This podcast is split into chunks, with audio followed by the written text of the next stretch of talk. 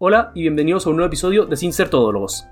Esta semana vamos a volver a visitar a Stanley Kubrick, esta vez con su película Doctor Strangelove or How I Learned to Stop Worrying and Love the Bomb, una película del año 1964, una comedia negra, en que satiriza profundamente eh, la Guerra Fría y el miedo de un conflicto nuclear, señalando los posibles errores humanos, la incoherencia y también la estupidez de todo el sistema MAD, como era llamado en esa época, Mutual Assured Destruction.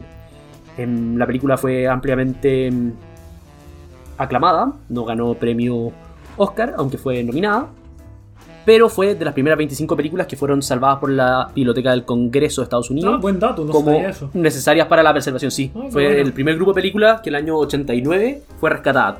25 películas, hoy en día obviamente hay muchas más películas que están no, en sí, dicha cacho. categoría, Mm. Pero fue de las primeras. O sea, fue bastante El 89. bien apreciada. El 89 se creó esa, Sí, pues, ese pero eso es como por mandato de. Por el 89 no estaba Reagan.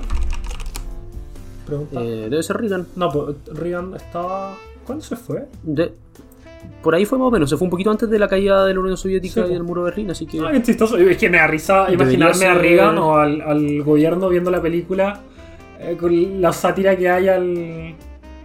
Como a la política neocon que hay. No sé, no sé, tan chistoso. Mm. Es muy buena la película. Yo en el primer momento como que me costó un poco enganchar, pero en realidad ahora creo que parece que es de A posteriori. Sí, como que reposándola en retrospectiva lo disfruté demasiado. Una de las primeras cosas que me llamó la atención es que el título es incómodamente largo. Claramente es como esos productos. A mí me encanta. Sí, pero se nota que es como cuando la productora le pasa total control artístico al director, entonces como que le da lo mismo que sea marketeable que quepa en el afiche, como que le voy a poner como quiera. ¿cachai? A mí me gusta mucho ese mismo estilo que lo hicieron en Birdman. ¿Por qué? ¿Cómo se Birdman llama? or... em, no me acuerdo cómo se llama la segunda parte, pero también era ese or y un título más largo. Ah. Em, a ver, déjame, voy a buscarlo. Como me dijo la productora, la agencia de marketing que le pusiera versus cómo le quería poner originalmente. Básicamente eso. Ah, espectacular.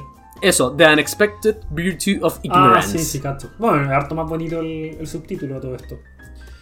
Eh, Claro. Pero Birdman rima mucho más. A mí me llamaba la atención también eh, imaginarme cómo habrá sido traducido al español, que no cachaba. Lo acabo de buscar. Teléfono rojo, volamos hacia Moscú. Al menos en España. Qué mala la traducción. No, no sé. Español es maldito. No sé cómo esa gente puede ser un país después de. No, España grande. Fue grande, pero ¿has visto cómo está ahora? ah, ya, bueno, no sé. Como era el lema, una grande y. ¿Qué? No. Ah, todo esto, recuerdo una vez alguien me contó una anécdota de que cantó el himno de España, como porque no sabía. No, no recuerdo, como fue hace tiempo. Fue para el Mundial del 2010. Eh, que cantó el himno de España porque lo buscó en Google y no sabía que no se cantaba la letra. Eh, y lo buscó y empezó a cantar como para integrarse en el ambiente, pues, ¿cachai? Y lo empezaron a mirar raro. Y ahí paró. Me encontré genial también. Pero volviendo a la película. Una grande y entonces- libre, eso era. Una grande no, una libre. gran delirio. Yo, no, yo me contuve porque después quizás eso no pasa el, el filtro de edición de funabilidad que, que ahora está, está tan, tan sensible, pero bueno. Eh, Claro. Volviendo a la película. Bueno, entonces. volví. Eso mismo.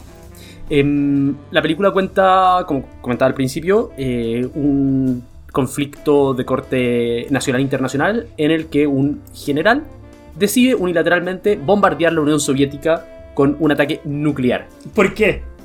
Por favor, explica por qué es Debido a que el, básicamente el presidente de Estados Unidos, que era el que tenía el control absoluto del uso de armas nucleares, decidió firmar un proyecto de ley a pito de nada, sin leerlo bien, en el que permitía el uso de armas nucleares en el caso de la ruptura de la cadena de A mando. todo esto, eso debe existir ahora, a mí se me ocurre.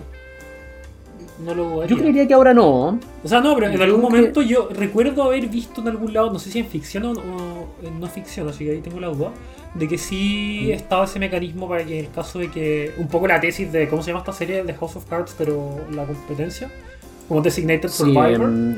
Sí. Estaba como algo así, como en el caso de que se mueran básicamente todos los altos mandos, como que el tipo que está al final en la fila puede tomar decisiones que pueden destruir el mundo. Claro. Sí, no sé si habrá existido efectivamente eso, porque es una medida súper peligrosa al final, como muestra precisamente la película. Eh, porque precisamente como se asume que no hay cadena de mando, no hay forma de controlar que el que toma la decisión esté efectivamente en el caso de que no haya cadena de mando. Queda en el fondo a criterio totalmente del general. Mm. Para fines prácticos, lo mismo que decir que no hay control respecto al uso de bombas nucleares. Claro. En el sentido que el control solo queda a la virtud de la persona que efectivamente solo aplique dicho protocolo en caso de que haya efectivamente bombardeado Estados Unidos completo y haya desaparecido la, la dirección política del país. A todo esto igual es muy chistoso eso de...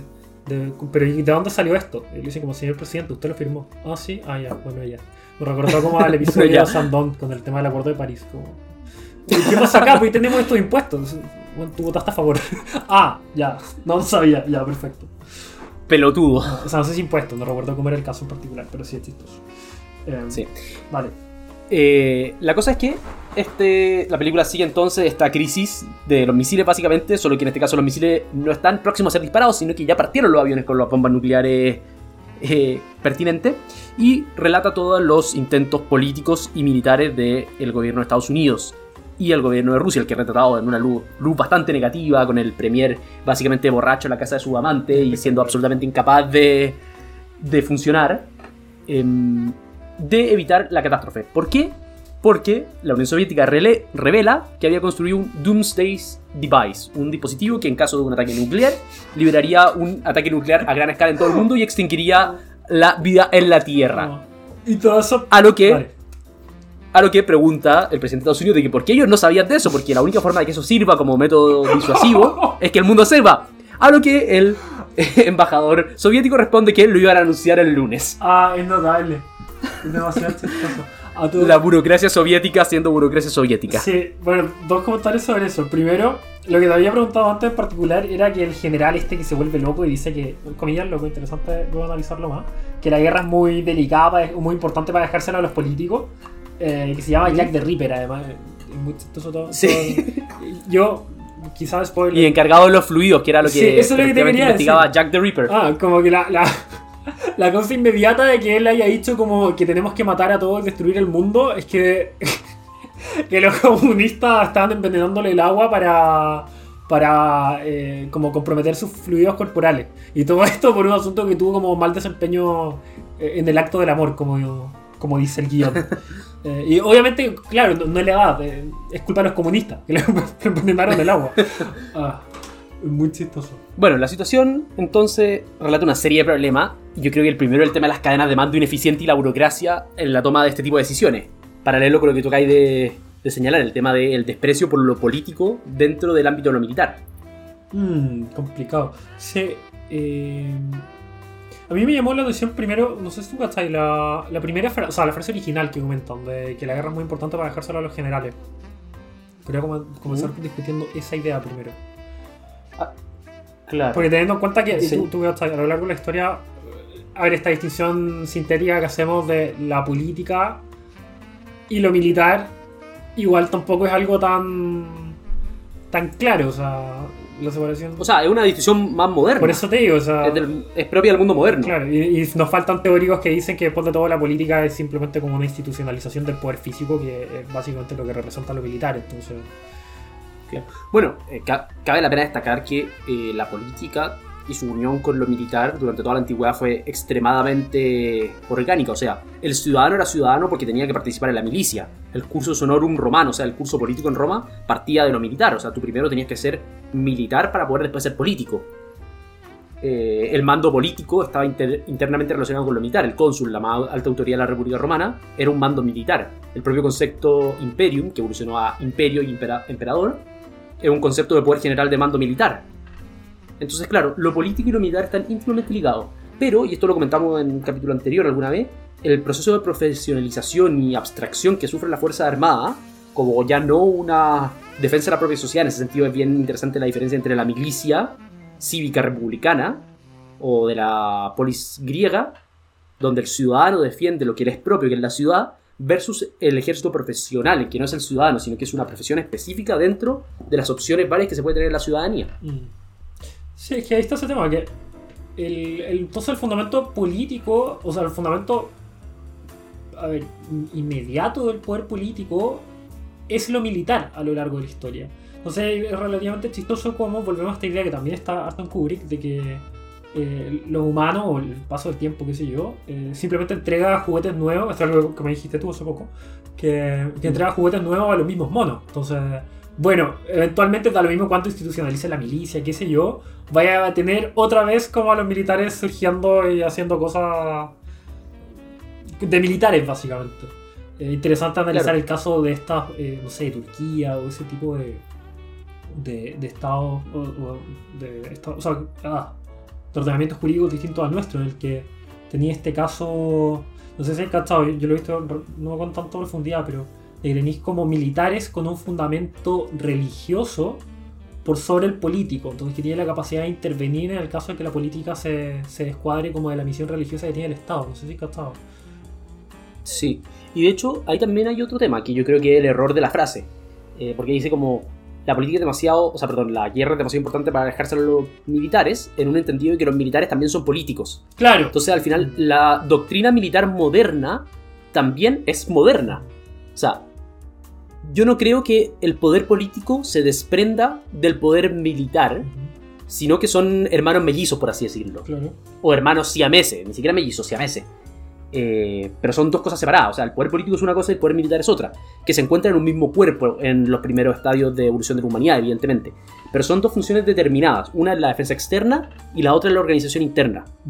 Pero como se separan radicalmente durante la modernidad, dice Pierre Manent que la modernidad es el régimen de la administración de las separaciones, em, como se separan ambos radicalmente, se pretende aplicar criterios de lo militar en el mundo moderno a lo político en el mundo moderno.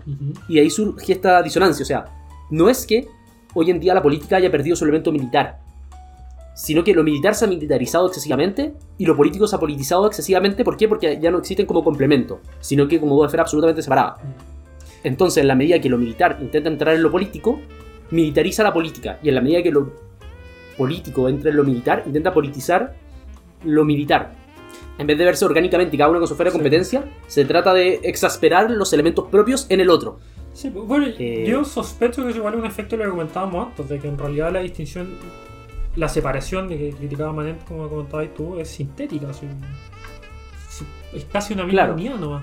Eso también explica la gran, gran sátira que era el lema de, del, del ejército, no sé si te acordáis. Como la paz es nuestra profesión. No, no me acuerdo. Sí, pues detrás de, por ejemplo, en la escena en la que está el ejército de Estados Unidos tratando y Ah, matando ya, la sí. base militar de las otras personas, donde se están baleando como entre compatriotas, atrás hay un cartel gigante que dice como, esto es el ejército, la paz es nuestra profesión, ¿cachai?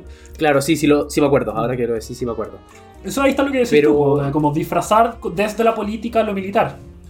¿cachai? Los militares Claro. son militares, ¿no? no están ahí para proteger la paz. Bueno, ya, puede ser que sí, ya, eso es más discutible. Y por eso es tan difícil en general aplicar conceptos modernos a situaciones o formas de entender lo político o lo militar en el mundo antiguo, porque eran demasiado distintas la forma de entenderlo. O sea, el militar actual, el, pongamos la caricatura del militar actual, no se condice con Julio César.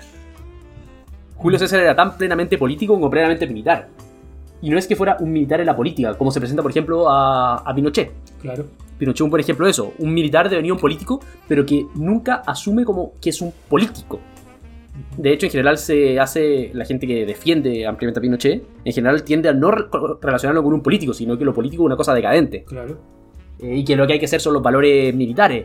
Eh, la seriedad, el seguimiento del orden por el orden, el cumplimiento de la ley absolutamente, La tesis de guerra interna. un montón de cosas que son valores de eminentemente corte marcial, versus los que son los valores de corte político. Ujú. Entonces es interesante porque la separación hace que se distorsione y que los militares digan, ah, es que antiguamente la política era más militar. Sí, pero es que también lo militar era más político cuando estaban unidos. Claro. No era como lo entendemos hoy en día. Sí, bueno, eso es lo bonito de haber tenido luego de, de Pinochet a Elwin, que es. Yo creo, bueno, ya en realidad no es tan alocado decirlo, pero es el mejor político que hemos tenido en los últimos 30 años, por lejos. O él o Ricardo Lago. Ya, pero Ricardo Lago es un poco más una fusión, un poco más, o por, por ponerlo de alguna forma, de lo que estábamos diciendo recién, ¿cachai? Como de lo militar y lo político en uno, ¿cachai? Como el órgano entero de Ricardo Lago, lo más parecido a un rey que tenemos, o que hemos tenido. Sí, también es verdad. ¿Cachai? Esa Ricardo Lagos respira orden y soberanía, ¿cachai? Pero también esa conexión metafísica que debe tener el monarca. Es verdad. Y de hecho la persona del monarca, y eso es la característica principal del ordenamiento premoderno, pero no antiguo, sino el ordenamiento de la cristiandad, de la cristianitas, el ordenamiento medieval, estaba justo en esa unidad. que el cuerpo del rey físicamente representaba al Estado. O sea, cuando Luis XIV dice el Estado soy yo, el Stat c'est moi, no está meramente haciendo una afirmación de corte político institucional, sino que también de la forma de comprender el poder político. Es de la medievalidad, es del mundo moderno, pero ese germen se encuentra también en algún grado en la medievalidad. El hecho de que el Estado completo, la sociedad política completa, está encarnada físicamente, orgánicamente en un cuerpo, que es el cuerpo del rey. Por eso el cuerpo del rey es sacrosanto. Hay un ensayo tradicional histórico que yo no lo he leído, solo lo conozco de referencia, quiero comprarlo, que trata sobre eso, que es The King's Two Bodies, eh, los dos cuerpos del rey, el cuerpo físico y el rey como cuerpo espiritual del poder político. Y poder militar también, porque el rey obviamente tiene un trasfondo militar. La idea misma monarquía occidental es una idea germánica que tiene mucho que ver con lo militar también. ¿Cuál es tu personaje favorito? Ah, ya vale. Mi personaje favorito. De toda la película. O el que más disfrutaste, me refiero. Es que hay muchos que disfruté y hay muchos que son muy analizables. El presidente, en primer lugar. La impotencia absoluta Es eh, de su actuar. la encarnación El de lo británico. Sí. Bueno. Claro. El británico, que es básicamente la encarnación de una. Como de cómo lo inglés mira a lo gringo, como lo, lo ridículo de lo gringo. Que también yo creo que habla un poquito de la voz de cómo debe darse sentido Europa Occidental, que era el mundo civilizado, el mundo que tradicionalmente había llevado las riendas de la historia, Ante la intervención gringa en la guerra. la- lo gringo y lo soviético. Claro. O sea, como Europa, que es bastante más ponderada de lo que fue Estados Unidos durante la Guerra Fría, bastante más centrada, bastante más pensante, ve esta radicalidad estúpida de lado y lado. Claro, interesante. Que queda graf claro, que queda graficada totalmente en la escena de la sala de mando. Que es de una estupidez y una radicalidad de lado y lado. O sea, el premier soviético lo más ineficiente que puede haber, el ministro agarrándose a combos con el general, eh, sin ningún tipo de seriedad, absolutamente distópica la escena. Y por otro lado está el piloto del avión, que es como el gringo medio que solo quiere buscar un sentido en volar eh, la Unión Soviética. El piloto avión. Sí, bueno, también chistoso el caso del piloto avión. Me disfruté demasiado del acento que tenía. Eh, este que era como un cow- cowboy. A todo esto descubrí que Sí. querían castear originalmente a. ¿Cómo se llama? El cowboy por excelencia. John Wayne para hacer ese, ese personaje, pero no, no lo pesco. Eh, sí, no, yo creo que mi favorito. Igual ese ha sido muy chistoso, pero ya. Eh, mi personaje favorito, yo creo que por lejos fue el militar que está en la sala de mando. O sea, en la sala de, de guerra, el War Room. ¿Cachai? Ya. Lo encontré genial. Encontré que cada cosa que hacía era una sátira. Encontré que mi parte favorita, por ejemplo, fue cuando, después de toda esta pelea estúpida, como ya, pues si los soviéticos tienen bombas nucleares, necesitamos tener más bombas nucleares. Eh, y el nazi, el Strangelove, dice como, bueno, Es que yo estaba dejando ese personaje fuera para comentar sí, la parte. no, da pero- para harto. Eh, El que nombra la película, mal que mal. a pesar de que aparece poco, ya, bueno, lo comentamos mejor. Dice como, bueno, entonces necesitamos construir el resto de la vida y la supervivencia de la especie en las minas.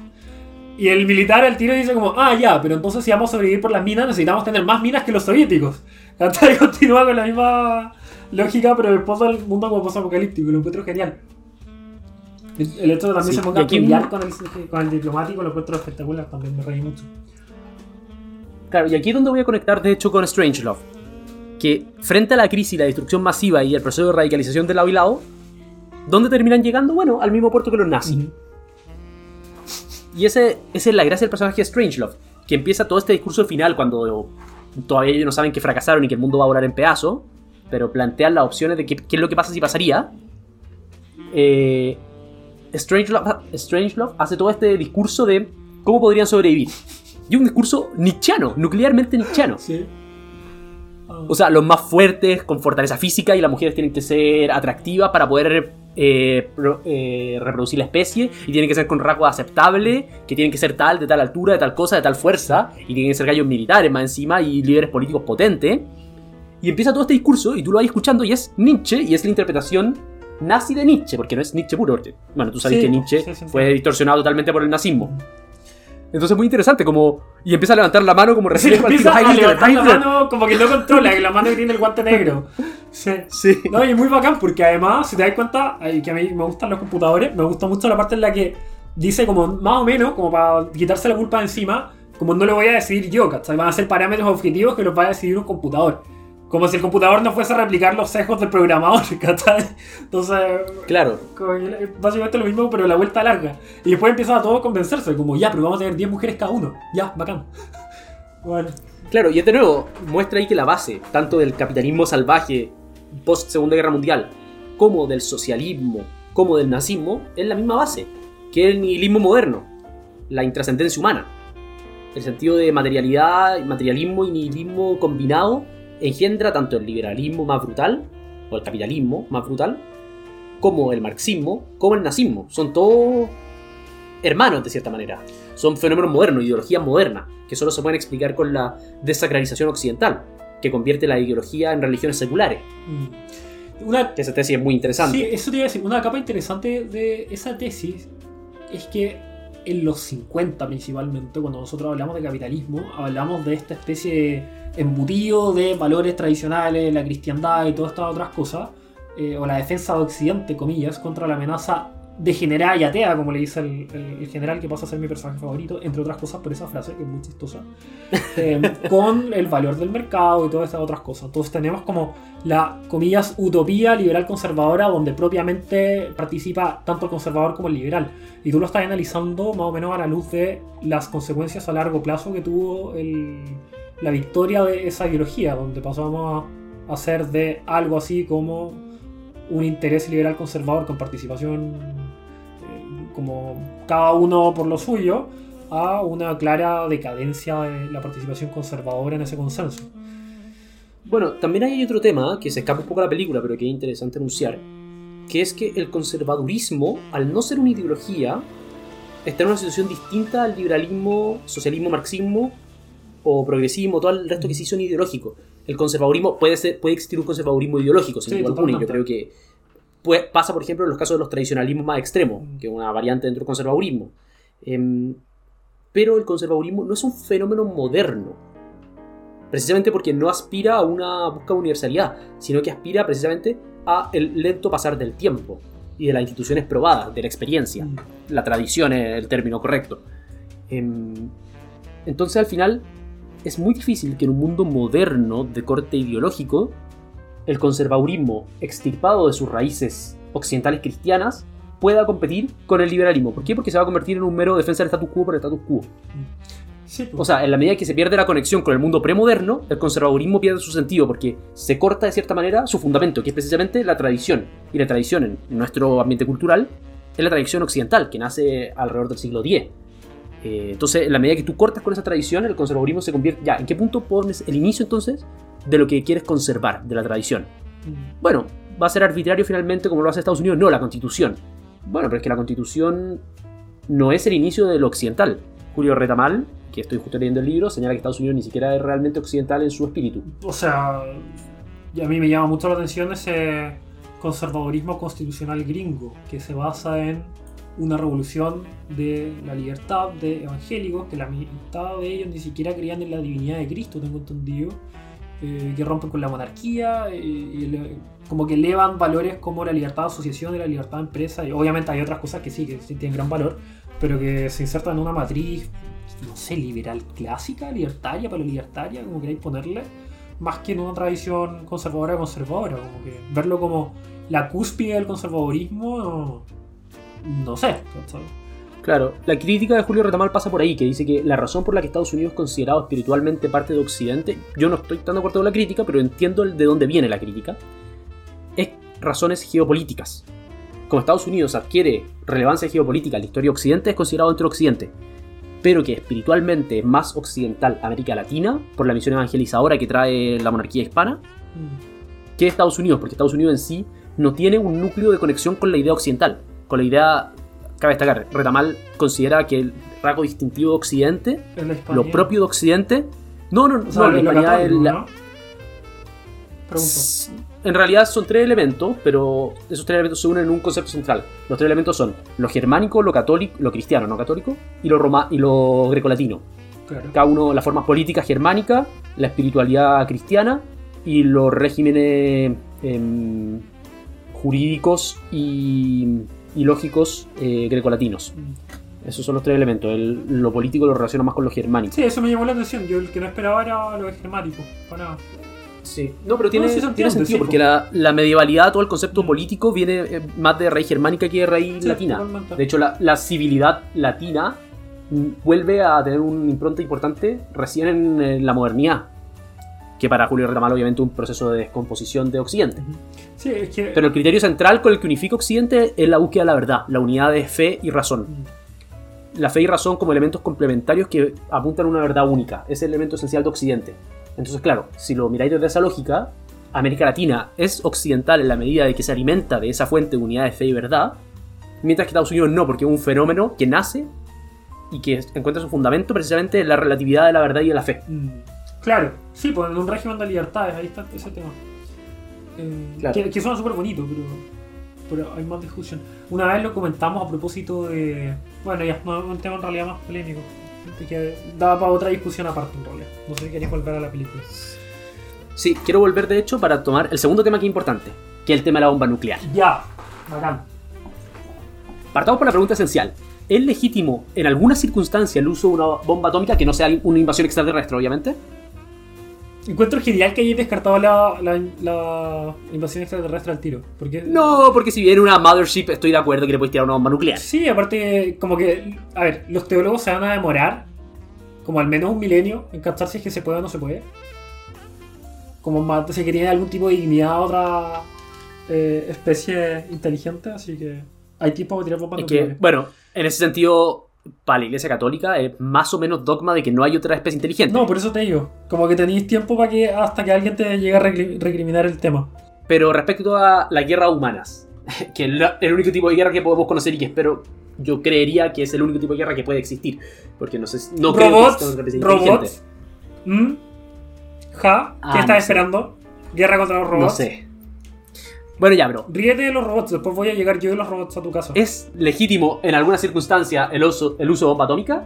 ¿Sabes qué? A ver, históricamente una respuesta que me queda grande. Siempre he pensado lo mismo. Eh, obviamente, puta, estar a favor de como ese tipo de atrocidades está mal. eh, pero siento que daba un cálculo casuístico igual harto más complicado. Yo creo que una de las cosas, o sea, uno de los temas más complicados que hay. Por lejos. Eh, yo creo que es más fácil abordar el caso japonés en particular que en abstracto de la bomba nuclear. Pero obviamente, si es que me preguntabas, puta, obvio que no, po, o sea, no, no me gusta. Pero al mismo tiempo tampoco No. me siento lo suficientemente eh, preparado para como dar una respuesta definitiva, ¿cachai? Ah, no, yo sí doy respuesta definitiva no. Por una cosa que no creo, no se me ocurre en qué circunstancia puede haber una proporcionalidad en un ataque indiscriminado contra población no combatiente. Ah, claro. En el fondo, incluso en el bombardeo más terrible, existe la cuota de azar, de suerte, de divina providencia, si se quiere, respecto a la población civil. O sea, la población civil, incluso cuando tú bombardeas una ciudad, que puede tener el mismo efecto de una bomba nuclear y que tampoco creo que cumpla la norma ética de la guerra justa, en cualquier caso. Esto está el típico caso del bombardeo de Dresden, que literal está peleando contra Claro. los nazis y aún así se recrimina. Claro. El tema es que el uso de la bomba nuclear es absolutamente absoluto, valga la redundancia. Es una destrucción de un- una intensidad que no se me ocurre una proporcionalidad posible para la destrucción que genera. Hiroshima y Nagasaki son los ejemplos más claros de eso, o sea, da lo mismo si es que salvaste vidas con hacer eso. Lo que hiciste fue volar dos ciudades con población civil, niños, eh, viejos, mujeres, sin ningún tipo de discriminación Claro. cuando el criterio de la guerra justa es precisamente que no se ataca a población civil, se atacan población Sí, militar o infraestructura militar. Entonces, claro, tú me puedes decir, no, pero es que había, una, unas fábricas de armas ahí. Sí, pero entonces bombardea las fábricas de armas. No volí y dejé un cráter en la ciudad. Sí, es complicado. Entonces- Entonces, tú estás definitivamente en contra del bombardeo de Japón. Definitivamente, sí, no. Aunque la- los gringos son muy de- buenos para justificarlo desde una visión utilitarista. Sí, no, pues es que si no habría... Mi información como neocon, mi, como que. No sé. O sea, yo también estoy en Pero- contra de todo esto, ¿ah? pero solo, solo te digo que vengo de una formación que, en la que siempre se ha dicho, no, está bien. Es que ahí de nuevo estáis haciendo historia contrafactual Mm. para justificar algo que efectivamente pasó. Es que si no hubiera muerto mucha gente, es que si no Japón no se hubiera retirado, es que si no, bla, Ya, bla, y si bla, es que bla, del bla. día 1, que también es historia ficción, pero si es que desde el día 1 hubiese podido, en el peor momento de la, de la Segunda Guerra Mundial, en que los nazis realmente estaban en su apogeo, hubiese tenido la posibilidad de bombardear, qué sé yo, Berlín. ¿Lo hubiese encontrado justificado? ¿O en- por concepto Tam- simplemente no nunca? No, parece que mantengo mi postura de no nunca. porque el uso de fuerza en la guerra justa tiene ciertas reglas, entre ellas está la proporcionalidad. Y el uso de armas nucleares no, veo cómo puede cumplir dicha proporcionalidad. Ya, mira, tengo otro caso que también es súper entretenido. Eh, Sam Harris, que es un ateo, que en algún momento te lo comenté por WhatsApp, pero es interesante comentarlo en el podcast. Eh, una vez lo criticaron y se peleó con Ben Affleck en, en un panel en vivo, que el actor este hizo Batman. No fue la mejor Sí. interpretación de Batman a todo esto, me carga Ben Affleck, pero ya. Eh, y discuten porque eh, en algún pasaje de un libro que escribió este como filósofo contemporáneo ateo, eh, él escribe que a, a todo esto discute la posibilidad del primer lanzamiento de la bomba nuclear. Que, que ya también es un concepto por sí mismo. que es distinto atacar por primera vez, ¿cachai? El first strike, ¿cachai? Que el disparo como de vuelta, defensivo, bombas nucleares. Ya, y él discute que el único caso en que es permisible moralmente eh, atacar primero con bombas nucleares a una civilización es una civilización musulmana. ¿Cachai? Que igual es una cuestión bien ¿Qué? complicada. No, literalmente así. Como Irán, por ejemplo. Porque... Como es válido atacar con bombas nucleares a los países árabes. Sí, literalmente esa es la tesis. Eh, Ya. eh, todo esto piensa que es un filósofo, un filósofo moral, eh, es contexto, igual es necesario. Sam Harris es un filósofo moral contemporáneo, ateo, que su principal tesis es que desde la ciencia tú puedes eh, encontrar, eh, ¿cómo se llama? Eh, no de ontología, pre- preposiciones. ¿Proposiciones? Mm. Pero ya, pero que la ciencia puede prescribir la moral, eso, esa es la gran tesis, ¿sabes? Entonces él dice que desde la ciencia los musulmanes no actúan racionalmente, ¿cachai? Y no adhieren a la lógica porque están cegados por la religión. Entonces como son fanáticos ideológicos y no se preocupan de, qué sé yo, el instinto de autopreservación, por ejemplo, y cualquier otro como presupuesto lógico, ellos no son, o ellos de otra forma, ellos son inmunes a esta idea de la destrucción mutua asegurada, ¿cachai? ¿Por qué? Porque si es que Alá les dice que, qué sé yo, que se maten ellos mismos para poder matar a los americanos y eso está bien, ellos lo van a hacer, ¿cachai? Entonces, como son inmunes a la lógica y al instinto de autopreservación, la respuesta racional es eliminarlos del mapa con un ataque primero nuclear, ¿cachai? Ya, perfecto. Eso. Obviamente ha sido muy criticado O sea- por... Es medio extraña la, la- la teoría, así que... O sea, el núcleo es exactamente la misma tesis de Hitler. ¿En qué O muy similar. En el sentido de que creas una categoría, por razones distintas obviamente, pero creas una categoría de enemigo objetivo indeseable. No, claro. En este caso son que no con el que no se puede dialogar ni tratar. Claro. Claro, el caso de Hitler era por un factor racial, los judíos, el que se fundamentaba obviamente en el control judío masónico de la banca, básicamente, eh, y de la economía. Mientras que en el otro, el criterio para determinar un enemigo objetivo indeseable que debe ser destruido a toda costa es el criterio de no comparten La ciencia. mi, mi religión de la ciencia, Claro. mi religión de lo científico. Pero el núcleo es el núcleo de todo movimiento totalitario, según Hannah Arendt, Mm. Sí. que es el enemigo objetivo. Es el núcleo de cualquier movimiento totalitario. Hitler también, o sea, perdón, eh, Stalin también lo hizo. Sí, pregunta. Solo que Stalin el criterio era un criterio político. Es que- Todo aquel que no es comunista es enemigo objetivo, indeseable, que debe ser destruido. Es que ahí, esto es una pregunta, ¿calza esta idea de que no se negocia con terroristas, que yo siempre he encontrado muy, muy complicada? ¿Qué opinas tú de esa frase? Es que no creo que sea lo mismo. ¿Por qué? Porque una cosa es el trato general a toda una cultura, a todo un grupo de la población, y otra distinta es a un grupo preciso de personas que están haciendo una actividad que es ilegal y contraria al Estado de Derecho, que es el terrorismo. Ya. Claro, entonces el problema sería este típico problema que tenemos en Chile, que se identifica a un grupo con la actividad terrorista y no a personas que puedan Claro. pertenecer o no de ese grupo a la actividad terrorista. Claro, en algún grado la tesis, o sea, no sé si tesis es la palabra, pero el precepto de que no se negocie con terroristas es un efecto de la teoría de los actos propios en último caso. Ah, En interesante. el minuto que. Claro, el minuto que tú adoptas el papel de terrorista o la profesión, estoy usando profesión en un sentido amplio, el- la actividad terrorista como tu actividad propia, tú estás saliendo de la legalidad burguesa, diría un marxista, em, y por lo tanto te sujetas a los efectos de tus actos propios. Claro. ¿Cuáles son los efectos de tus actos propios? Que el Estado va a responder con toda la fuerza del derecho, porque el terrorismo es el atentado más absoluto que puede haber contra el Estado de Derecho. Mucho más que el ladrón, mucho más que el asesino, mucho más que cualquier persona. O sea, el terrorismo es el ataque absoluto contra el Estado de Derecho, es la subversión de todo el orden institucional. Mientras que el asesino es una vulneración del orden, pero no busca destruir todo. Claro. En el fondo, por eso, por eso se justifica la gravedad de que no se negocie con terroristas bajo ningún concepto. Porque negociar con terroristas es reconocer una cierta validez al ataque sistémico contra el Estado de Derecho. Claro. Lo que no pasa, obviamente, con un ladrón o con un asesino. Sí, pues de cierta forma es como connotación pública y connotación privada. A pesar de que obviamente hay Claro. un interés público comprometido en proteger la vida ya, y todos esos asuntos de penal. Pero en el fondo la distinción, ¿no? ¿por qué no se aplicaría esa misma idea a lo de que no se negocia con terroristas? Es porque en uno estaría atacando lo que hace una persona y en el otro estaría atacando lo que es una persona. Claro. ahí está la, la- la razón por la cual no sería aplicable.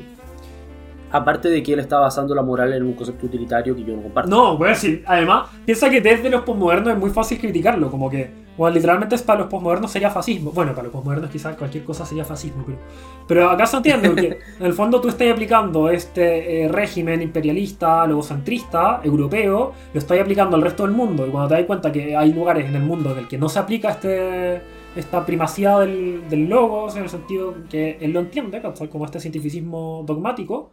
eh, Sí, yo ni siquiera diría que eso es logos. no, en pero- ningún caso, pero, bueno. es solo para ser consistente con la nomenclatura posmo de. Mm. ¿Cachai? En ese caso, bueno, como su dogmatismo no es científico, sino que es religioso tradicional, vamos a destruirlos con toda la fuerza que tenemos, que son las bombas de, de destrucción masiva nucleares, ¿cachai? Bueno, como que. Ya, sorry, yo tengo una hueá personal con Sam Harris. Es tan mal filósofo que cualquier argumento que tiene le entra agua por todos lados. Es increíble. Hasta los marxistas lo revientan, ¿cachai? Pero bueno. Claro, hasta los liberales lo deben reventar. No, no, él es, es del- de los chicos populares del liberalismo clásico gringo. Así que. Ah, ¿en serio? Sí, es de los que se llaman Intellectual Dark Web, ¿cachai? Como la Dark Web de los intelectuales, que son chicos cool, ¿cachai? Bre- Brett Weinstein y, Dave Rubin. Algún auditor debe seguirlos. Solo les voy a decir que yo también estuve ahí, ¿ya? Así que no es un ataque personal, pero sí. Ben Shapiro participa Sí. también del, del club, pero bueno. Pero bueno, volviendo a la película y el uso de las bombas nucleares, al final es interesante como, en último término, exceptuando los tipos más locos, más desquiciados, nadie estaba realmente dispuesto al uso de bombas nucleares. O sea, Mm. cuando llegó el minuto de los que hubo, nadie estaba dispuesto a seguir la doctrina de, de Matt, en el fondo. Claro. Nadie quería que realmente se autodestruyera todo el mundo, porque al final el costo es demasiado alto. Pero, debido a la estupidez, inoperancia y burocracia de las cadenas de mando, finalmente consiguieron la destrucción del mundo. Y eso es bien interesante porque es una crítica muy potente a, de nuevo, a la proporcionalidad. O sea, ¿vale la pena el riesgo de una bomba atómica cuando los errores humanos existen y pueden llevar a eso? Que casi pasó. Sí, no, No digamos que. Estados Unidos Claro. por eso se crea el teléfono rojo. O sea, estuvimos a nada de una guerra nuclear, sobre todo la crisis de los misiles. Sí. Y por errores humanos podría haber llegado. Se supone que hay- hay un, caso de problema de humano, comunicación. ¿no? De a un, Sí, a un submarino que le En llegó- Rusia. Sí. Y que él, él, o sea, como básicamente el tipo que estaba a cargo. Objeción de conciencia. Por objeción de conciencia dijo no, que estoy en Rusia nomás. Y al final era una Mm. false flag, como, ¿cómo se llama? Eh, Sí. Falso positivo. falsa alarma. Claro, falso, sí. falso alarma, claro. Pero sí, pues. Si, es, si él no hubiera tomado esa decisión, habría lanzado un cohete, Estados Unidos lo habría detectado, habría lanzado todo su arsenal y se habría volado el mundo. O sea, ¿qué valor tiene el arma de destrucción nuclear cuando el riesgo humano es tan alto que el costo de ese riesgo no se puede pagar? No hay proporcionalidad posible en, la en el fondo en tener armas nucleares. Porque claro, tú puedes decir, ah, es que así nos van a bombardear. Sí, pero... Y eso es algo muy interesante. Eh, estaba leyendo sobre transhumanismo y específicamente sobre mejoramiento moral hace un tiempo. Em, y el argumento tradicional de Person y Saurescu en favor de las mejoras morales es básicamente este. Es, en la medida que la ciencia aumenta, aumenta el riesgo de que un individuo genere un daño proporcionalmente enorme a la población. ¿Por qué? Porque mejoran las armas y asimismo si además seguimos con el mejoramiento intelectual de las personas, el mejoramiento estamos hablando bioquímico Sí, sí. e intelectual, entonces un solo individuo tiene una capacidad destructiva que nunca antes un individuo había tenido en la historia. Por ejemplo, creando un virus y liberándolo. Claro. En un laboratorio perdido en la mitad de la nave, tú podrías, un gallo brillante podría eventualmente crear un virus y liberarlo y hacer una destrucción masiva sin precedentes, ¿no es cierto? El caso de la viruela es el caso, el caso más estudiado en temas de, de virología, porque tú sabes que existen dos cepas de viruela en el mundo actualmente. Eh, una está en Estados Unidos, la otra en Rusia, después de que se extinguió la viruela a finales de los 70. Y se guardan, en teoría, se guardan por si hubiera un nuevo brote que no tenemos conciencia y que en realidad no está extinta como pensábamos. Pero las malas lenguas dicen que está guardada porque como hoy en día la población no se va a vacuna contra viruela, es un arma química bastante potente eventualmente, Sí. arma biológica. Ojo que incluso ese tipo de amenazas podrían ser de virus, pero del otro tipo. Podría ser alguna cuestión computacional también. O sea, en teoría, Claro. tú podrías estarte todo el sistema financiero mundial desde tu computador en tu casa. Al menos en teoría. Claro. Bueno, entonces el argumento de Person Saulescu, tomando ese dato, ¿qué es lo que dice? Bueno, entonces hay que parar con los mejoramientos eh, intelectuales, no los científicos, pero sí con los intelectuales, mientras no se desarrolle el, eh, el mejoramiento moral. Esto es, dar mejores razones a los sujetos para tomar decisiones morales. Claro, aquí hay toda una discusión enorme de en qué grado eso elimina la libertad y al minuto de eliminar la libertad no es un mejoramiento moral porque no estás dando mejores razones, sino que estás forzando a alguien a hacer actuar de cierta manera y por lo tanto difícilmente puedes llamar eso un mejoramiento moral, en realidad un atrofiamiento moral. Em, pero lo interesante, y eso a lo que iba, es que una de las críticas que se hace a este argumento de Persona Saulescu es que el riesgo no solo viene de la maldad, de la inmoralidad, sino que también puede venir, y aquí una frase muy bonita como lo dice, The Village Idiot, idiot el idiota de la villa. Bueno, hoy en día vivimos en una villa mundial. Entonces también existen idiotas de la villa mundiales. Y de repente la idiotez puede ser más peligrosa que la maldad. Claro. Y eso es lo que pasa en esta película, efectivamente. La idiotez fue superior a la maldad. O sea, más que el weón que era loco, que es el, el responsable uno, también la idiotez con la que fue diseñado todo el sistema generó lo que generó. Eso es lo que te quería decir, que toda la sátira de, de Kubrick se erige sobre la paradoja de que para que no se destruya todo el mundo, todos vamos a tratar de armar el mejor sistema para destruir el mundo. Esperando no cagarla. Claro. Pero existe la idiotez. Sí, pues, obvio. Incluso creo que además de los casos que estábamos comentando, hay un episodio en el que se cayó, esto después de la Guerra Fría, una cabeza de guerra nuclear como en el campo en Estados Unidos. Porque se cayó, mecánicamente las cosas fallan. Las digitales no tanto, pero las mecánicas sí. Se cayó un avión. Cayó como en algún lugar. Y por suerte nomás no explotó, ¿cachai? O sea, ya ni siquiera había razón de, de tener ese tipo de bomba y, y estaba ahí, ¿cachai? Claro.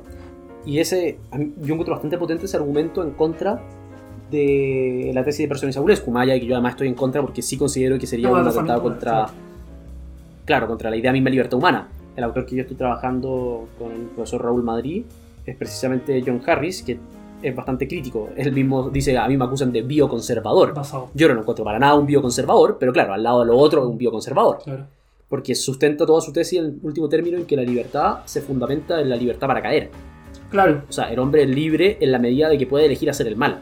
Si tú le quitas la opción de hacer el mal, le quitaste la libertad y por tanto no hay una mejora moral en ese caso. Sino que la mejora moral, para él, son las mejoras de corte tradicional. Eso es la educación, la religión, la moralización, la sociabilización. Que el hombre la lleva haciendo desde que existe. Es que sí, pues. Esas son las mejoras morales reales. Si no estaría, podría discutir que está ahí lo que decías tú cuando hablabas de atrofia, o sea, estaría exterminando la experiencia moral, ¿cachai? Y tener consecuencias que utilitarísticamente podría entender como morales, pero en realidad no habría moralidad en el sentido estricto, ¿cachai? Lo que decías tú, ¿no? si no hay falibilidad, no hay moralidad. Es muy bonito como lo cita Harris, porque cita un pasaje de Paradise Lost, que es precioso. en que dice algo así, Dios habla como eh, Who will fall? Who but his own? I made him just and right. Eh, bueno, no, me acuerdo- no la puedo acordar la cita de pero diría leyendo. que- no, es que lo he leído varias veces. Ah. Tengo ahí el libro, podría ir a buscarlo, pero ¿para qué? Em, pero en el fondo la tesis central es que Dios creó al hombre con suficiente libertad y suficiente bondad. Pero esa libertad es tan perfecta que también le permite caer. Como una libertad más perfecta que esa no puede haber, lo que implícitamente se está diciendo. Si Dios no hubiera permitido el pecado original, el hombre no habría sido libre. Y ahí viene la nomenclatura que usa Harris, que es eh, el derecho a caer, o no el derecho, la libertad para caer. Freedom to fall, porque fall es el término que se usa para la caída del hombre con el pecado original. Entonces es bien interesante la tesis, porque finalmente lo que dice es que un elemento constitutivo de la naturaleza humana es la posibilidad de hacer el mal. No porque el mal sea bueno, porque el mal es algo indeseado, sino porque eso determina que exista. A mí no me gusta hablar de libertad, porque eso no es libertad, eso es eh, autodeterminación en realidad. Pero en el sentido más laxo, libertad. Porque la libertad, creo yo, se ordena solo al bien. Por lo tanto, no es libre por hacer el mal, sino que es, es autodeterminado, que no es lo mismo que ser libre. Esperamos que les haya gustado este episodio y muchas gracias por acompañarnos. Y no olviden que pueden seguirnos a través de nuestras redes sociales, a través del arroba tanto en Twitter como en Instagram.